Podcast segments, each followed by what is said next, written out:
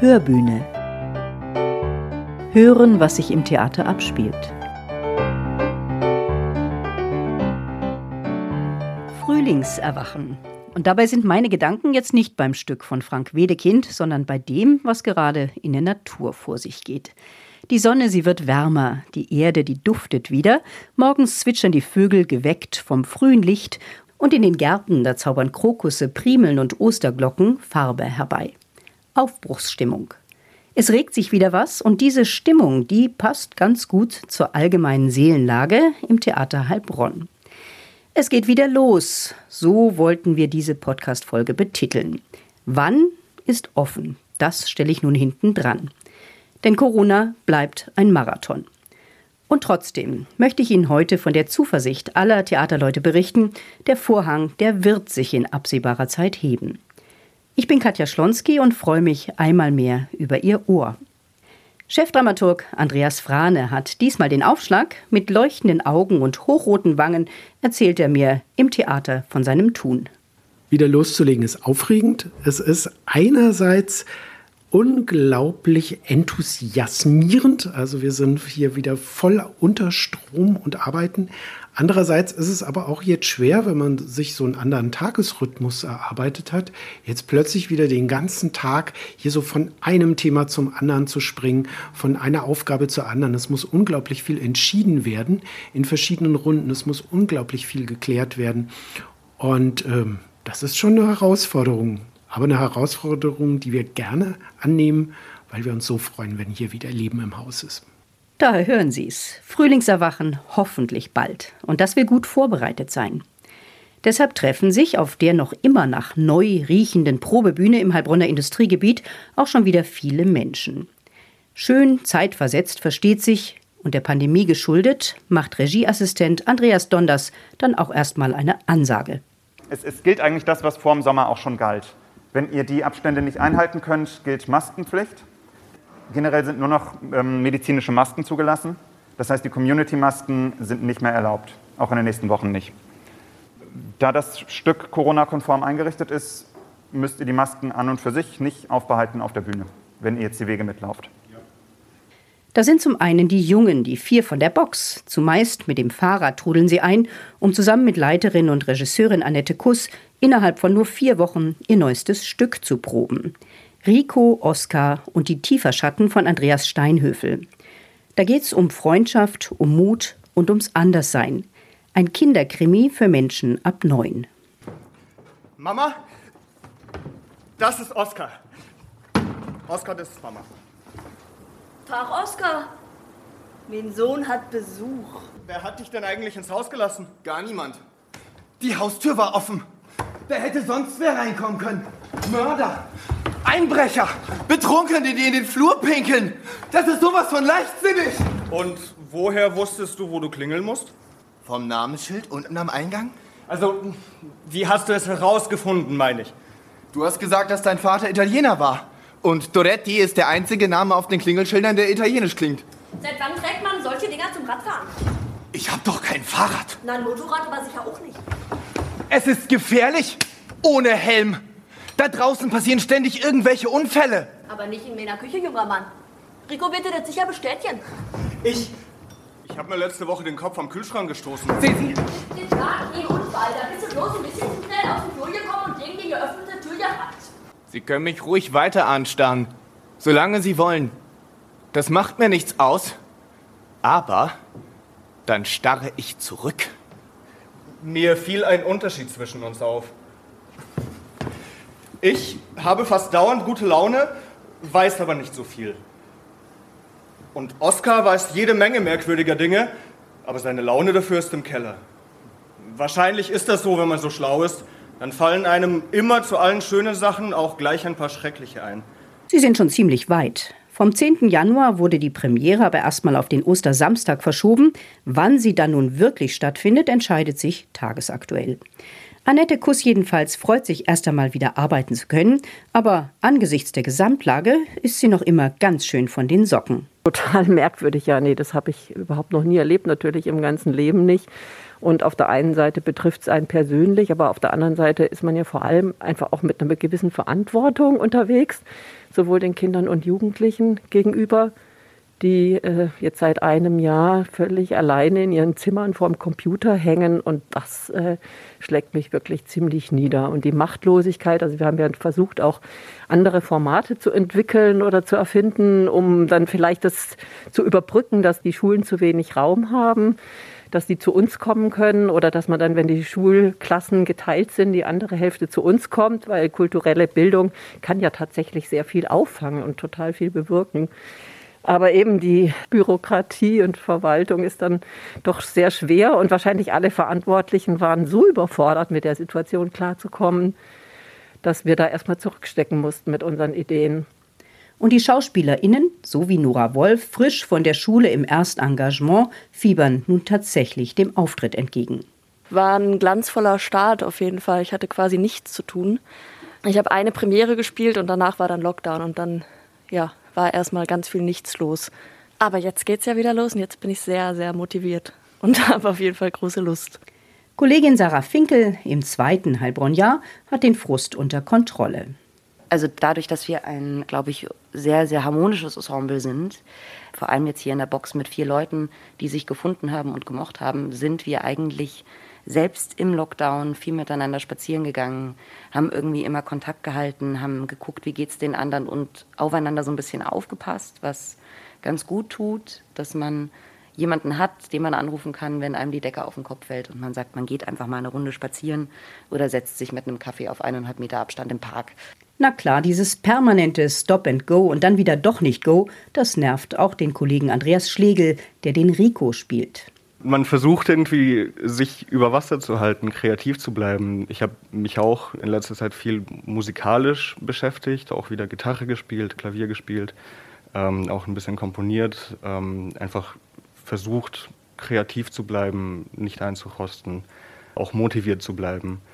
Und der vierte im Bunde, Rufen Klischees, Darsteller des Oscar, meint gar, ja, es ist trotz alledem eine ganz schöne Zeit, weil man in diesen Zeiten, in diesen Monaten, wo man etwas tun konnte, viel lernen konnte, überhaupt was tun konnte und auch gerade jetzt, wo wir wieder Rico Oscar proben, ist natürlich wieder, yay, man kann wieder was tun, es fühlt sich so gut an. Ja, und dann ist da noch ein alter Bekannter am Theater Heilbronn, der alte Fitzke als Gast, Thomas Fritsche, der sich als freier Künstler mit kleinen Filmproduktionen über Wasser gehalten hat und so gar nicht hadert.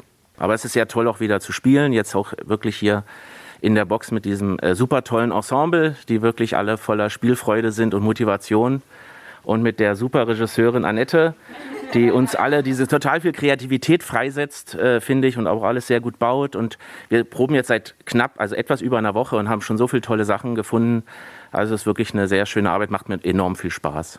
Gute Stimmung also. Und nun lasse ich die Truppe arbeiten und wandere mit meinem Mikrofon weiter. Die sogenannte Durchsprechprobe von Fall der Götter steht nämlich im Nachbarraum auf dem Probenplan. Dieses Stück rund um die Verflechtung von Nationalsozialismus und Großindustrie am Beispiel der fiktiven Dynastie der von Essenbecks, da standen die Kruppspate, haben ja zumindest zum Spielzeitauftakt schon einige Zuschauerinnen und Zuschauer gesehen. Auf der Probe, da wird gerade der Geburtstag des Familienpatriarchen Baron Joachim, gespielt von Nils Brück, gefeiert. Konstantin, mein Junge, setz dich. Setzt euch alle. Der Geist gilt als das Höchste, was es gibt. Er beherrscht alles. Ein Mensch, den man einen großen Geist nennt, wird bis in die untersten Regionen bewundert und respektiert. Alltägliche häusliche Freuden wirken dagegen wie der Schmutz, den Gott unter seinen Zehennägeln hervorpult. der reine Geist aber unbegrenzt, von nichts eingeschränkt, wie gewollt ist er. Was geschieht, wenn man sich diesem Geist wirklich unterwirft, sich von ihm leiten lässt? Dieser Geist weiß, dass Schönheit einem Menschen gut und schlecht, dumm und bezaubernd machen lässt. Er weiß, dass die Schleimhaut der Lippen der Schleimhaut des Darms verwandt ist, weiß aber gleichzeitig, dass die Schönheit, dass die Demut derselben Lippen der Demut all dessen verwandt ist, was heilig ist. Gut und schlecht, oben und unten sind für diesen Geist keine feststehenden Begriffe, sondern Werte, deren Gewicht von dem Zusammenhang, in dem sie sich befinden, bestimmt wird. Nichts ist in jedem Falle zulässig, Konstantin. Und nichts ist in jedem Falle unzulässig, Konstantin. Denn alles kann eines Tages Teil eines größeren Ganzen, eines neuen Zusammenhangs sein und dann geht die These nicht mehr auf. Tugenden werden zu Untugenden und Untugenden zu Tugenden. Auch Monate nach der Premiere, obwohl sie nicht gespielt haben, haben sie alle ihre Texte noch weitgehend auf dem Schirm. Romy Klötzel als eine der Hexen erzählt: Es ist echt so, dass man einmal den Text angucken muss und dann weiß man wieder, es ist irgendwie da. Es ist so, wenn man sechs Wochen lang geprobt hat, dann ist es so in einem Körper drin und in einem Kopf drin. Auch wenn es lange liegt, wenn man es dann einmal wieder hochholt, dann ist es eigentlich wieder da. Gott sei Dank. Und wie groß ist die Freude? Das ist jetzt wieder sehr, sehr, sehr. Wir wollen noch genaue Termine und alles, aber ansonsten, ja. Das Timing, Anschlüsse, Absprachen müssen geprobt werden, auch vor dem Hintergrund der eingesetzten Videoinstallationen, die viel Präzision erfordern. Und dann ist da noch eine Umbesetzung. Regina Speiseder übernimmt eine weitere Hexe und sie ist ganz heiß auf die Bühne. Mit drei Stücken hängt sie derzeit in der Warteschleife und ist doch dankbar. Ich bin in einer super privilegierten Situation, dass ich in einem festen Engagement bin. Also es gibt so viele Kollegen, die nichts haben seit was über einem Jahr oder so. Also ich springe jetzt ein für Fall der Götter und ja, es ist ein bisschen aufregend für mich heute, weil ich ja den ganzen Probenprozess nicht dabei war. Aber ich bin zuversichtlich. Stichwörter weiß ich, Text auch. Hannes Rittig, der im Stück Fall der Götter in den so gegensätzlichen Rollen des Konstantin von Essenbeck und des Herbert Thalmann zu sehen ist, rekapituliert noch einmal die Corona-Probensituation. Wir hatten Glück, dass wir sozusagen von Anfang an unter diesen Bedingungen probiert haben. Es war sehr schwer, sich darauf einzustellen, weil man über jahrelange Berufserfahrung auch intuitiv Dinge tut. Und dazu gehört es eben, dem Partner auch nahe zu kommen, ihn zu berühren, und äh, wir hatten äh, weiterhin das Glück, dass der Regisseur sehr geduldig war mit der Situation, dass auch wenn da mal ein Handgriff schief ging, Gott sei Dank ist ja nichts passiert, es gab keine Infektion, aber dann auch nicht sozusagen da mit dem Zollstock über die Bühne gerannt ist, sondern gesagt hat, ja, das müssen wir uns nochmal anschauen, so geht das nicht. Und nach und nach haben wir uns daran gewöhnt, an diese teilweise ja schizophrene Situation, dass man gemeinsam die Türklinke des Probenzentrums anfasst, aber auf der Bühne einen Koffer äh, desinfizieren muss oder anders tragen muss, den vorher ein Partner hatte. Also das war schon auch teilweise ein bisschen, ja, im Kopf musste man verschiedene Schienen fahren, um sich auf die verschiedenen Situationen einzustellen. Aber hat ja auch was mit unserem Beruf zu tun. Insofern war das auch zu meistern. Und dann schleiche ich mich auch hier wieder raus. Die Podcasterin will nicht stören. Im Treppenhaus, da treffe ich dann noch eine Frau mit einem Transportkarren, Carmen Riel, die Chefin der Requisite. Sie ist auch zurück aus der Kurzarbeit. Ja, also äh, ich habe jetzt gerade die Requisiten, die Probenrequisiten für die Produktion Bunbury zusammengestellt. Äh, das habe ich vorher mit dem Regieassistenten und mit dem Regie-Team besprochen. Wird jetzt zur Verfügung gestellt und ähm, ja, im Laufe der Proben kommt da noch einiges dazu und auch wieder einiges weg. Es wird viel verändert, so wie das ist, jeder Probenprozess erfordert da immer spezielle Requisiten und die stellen wir in unserer Abteilung her. Handtäschchen sehe ich da und Bücher und ein paar Teller sind auch dabei, alles in der großen Kiste. Sie sind auch froh, dass es wieder losgeht, oder? Ja, riesig. Also ich freue mich total. Ich habe jetzt richtig Bock loszulegen. Als dann auf Los geht's los. Und immer weiter geht's auch für Dieter Köblin, beim Chef des künstlerischen Betriebsbüros, kurz KBB. Da laufen alle Planungsfäden zusammen. Der Stand, als ich ihn besucht habe. Wir haben jetzt eine Planung gemacht, dass wir am 1. April wieder anfangen zu spielen und werden natürlich vorher, bevor die einzelnen Vorstellungen sind, drei, vier Tage richtig intensiv auch nochmal die Inszenierung proben, hochholen und so. Ja, das ist eigentlich eine spannende Arbeit. Da freuen sich die Schauspieler alle drauf oder alle Gewerke. Also auch die Technik, die waren ewig jetzt zu Hause und die sind froh, dass es endlich wieder losgehen könnte und so. Wie gesagt, wir zittern ja alle noch ein bisschen, ist ja nicht so ganz sicher. Und jetzt schon wieder eher nichts sicher. Ja, wie macht man das? Sich immer wieder neu auf die Lage ein- und umstellen. Auch der KBB-Chef hat sowas noch nie erlebt. Er bleibt aber gelassen. Wir hatten die Spielzeit ja schon mal ausgeplant und wir haben ja schon einen Grundstock und planen dann immer wieder neu und gucken. Und ja, mit der Anzahl der Vorstellungen ist es auch relativ schwierig. Wir haben versucht, so viele Vorstellungen wie möglich von den einzelnen Inszenierungen anzuplanen, anzubieten.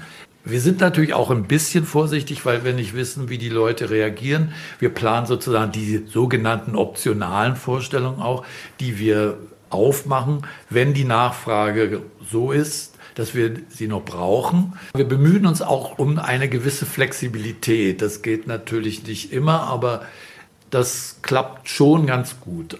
Auch Schnelltests sind im Gespräch, um Zugang zum Theater zu bekommen. Wie könnte das denn aussehen? Dass ab einer Inzidenz über 50 die Zuschauer auch Schnelltests benötigen. Und das ist natürlich eine super Herausforderung. A ist natürlich die Frage, kommen die Leute mit dem Aufwand, ich muss vorher einen Test machen? Wir hoffen, dass die Leute mit Tests kommen. Da müssen wir auch noch erstmal abwarten, wie es überhaupt alles geregelt ist. Im Moment ist es ja auch noch nicht einfach. Jeder Bürger hat Anspruch auf einen Test in der Woche. Das ist ja noch gar nicht richtig organisiert und das ist ja auch gar nicht so einfach, den zu bekommen. Also um seinen Job beneidet ihn derzeit wirklich keiner. Und ich stelle mir vor, dass viele Anfragen beim Besucherservice eingehen, nach dem Motto, wie und wann denn nun und unter welchen Bedingungen. Doch Leiterin Dorin Urbanschik weiß zu berichten, wir haben jetzt auf der Webseite auch keinen Spielplan veröffentlicht aktuell. Also von daher gibt es jetzt im Grunde genommen nicht so viel Nachfrage, weil die Leute wissen ja, dass wir jetzt aktuell nicht spielen. Die Abonnenten sind auch informiert. Eben klar, dass es diese Spielzeit jetzt keine regulären Abonnements gab. Die haben eben dafür ein anderes Goodie bekommen, also sozusagen einen Rabatt auf jede Karte, die sie kaufen. Das wird jetzt die Spielzeit auch weiterhin so bleiben, wenn wir dann wieder spielen. Also es gibt jetzt nicht so viel Nachfragebedarf. Ich denke, das liegt doch daran, dass wir immer relativ gut informieren, auch über unsere Website und über die Presse. Und dass die Leute, die halt auch wirklich ähm, am Theater interessiert sind, sich dann auch selbstständig informieren. Und so soll es auch bleiben. Denn die Entscheidungen, die fallen kurzfristig und Flexibilität ist von allen Seiten gefordert. Und das, was Andreas Frane in Bezug auf bevorstehende Öffnungen sagt, das gilt für heute, für morgen, es gilt aber auch noch in vier, sechs oder acht Wochen. Wir freuen uns, dass wir wieder hochfahren können. Das ist ungewohnt nach so vielen Wochen. Aber wir haben natürlich zwölf Inszenierungen, die wir unglaublich gerne zeigen möchten. Manche waren ja noch nicht mal zur Premiere gekommen. Wir hatten eine Uraufführung mit Schwarze Schwäne drüben im Science Dome die ist jetzt fertig und wartet auf die Zuschauerinnen und Zuschauer. Wir haben eine deutschsprachige Erstaufführung gleich im Komödienhaus mit Weinprobe für Anfänger. Und all das ist fertig und wartet nur darauf, dass unsere Zuschauer kommen. Ich gestehe, auch meine Sehnsucht nach einem echten Bühnenerlebnis ist riesengroß. In diesem Sinne, zumindest hören wir uns in zwei Wochen in Sachen Theater in der Hörbühne wieder. Worum es dann geht, da lassen Sie sich doch in Corona-Zeiten einfach überraschen. Bis dahin, bleiben Sie gesund. Ihre Katja Schlonski.